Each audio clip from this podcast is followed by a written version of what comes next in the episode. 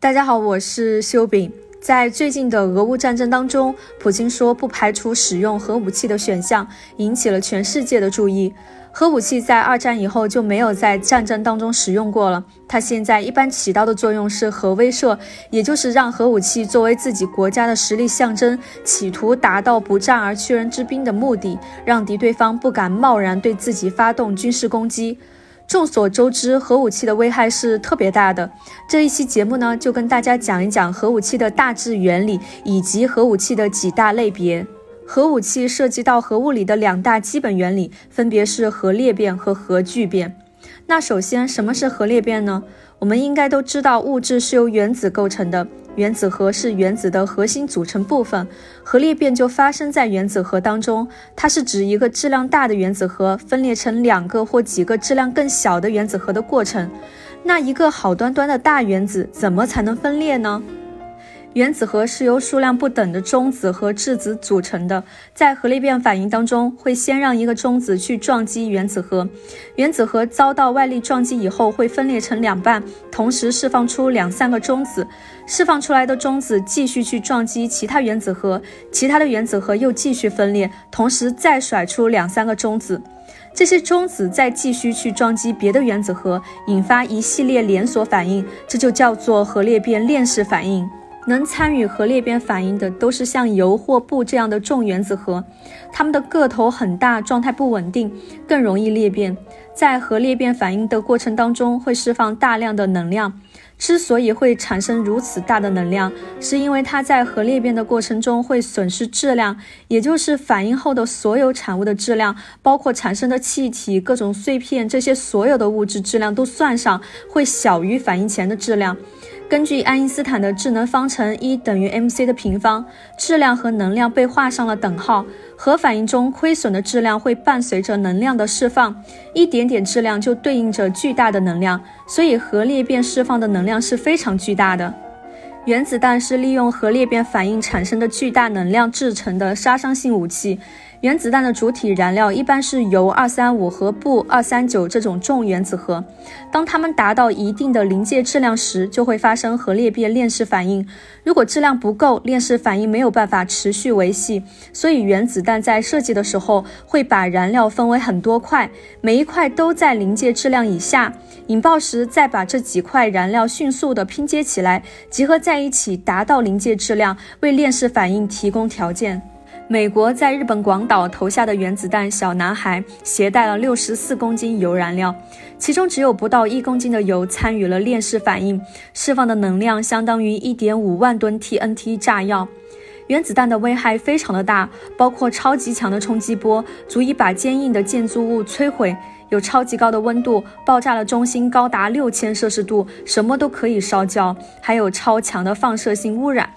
爆炸释放大量的辐射，即便有些人没有当场被炸死，也饱受放射污染的折磨。原子弹在技术上的难点主要是铀二三五和钚二三九这样的原材料很难获取。比如铀二三五在天然铀当中的含量只有百分之零点七，其余都是铀二三八。铀二三五和铀二三八特别的像，一般的技术很难把它们区分开，是非常难以提纯的。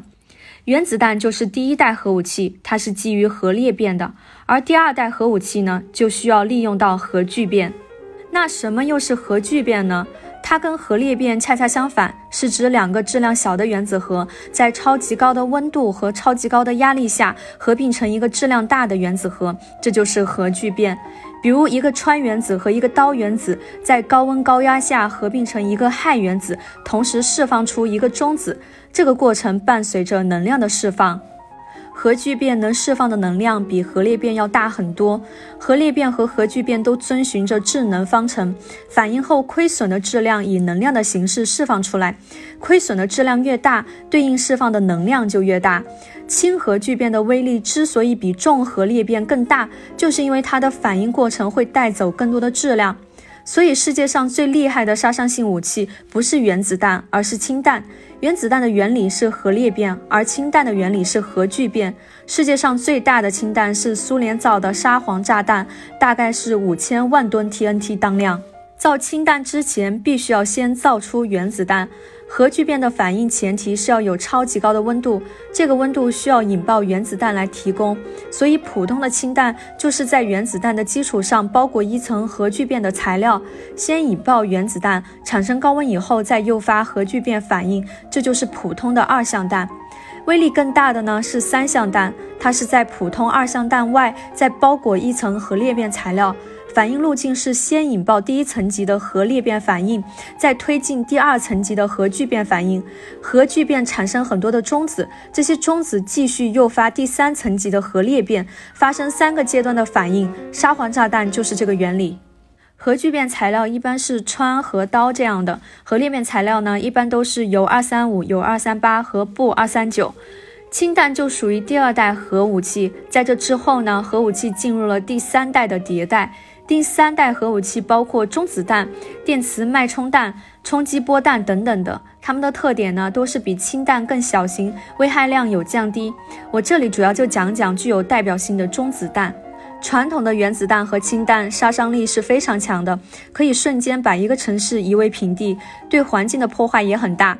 而中子弹的优势就在于它的破坏的范围比较小，对建筑物的损害程度小。但是会释放大量的中子，这些放射性中子看不见摸不着，具有很强的穿透力，可以进攻敌人的身体，破坏体内细胞，让敌军阵亡，继而占领对方的地盘和装备。中子弹和氢弹的结构很类似，都是先引爆原子弹，再通过原子弹引发穿和刀的核聚变反应。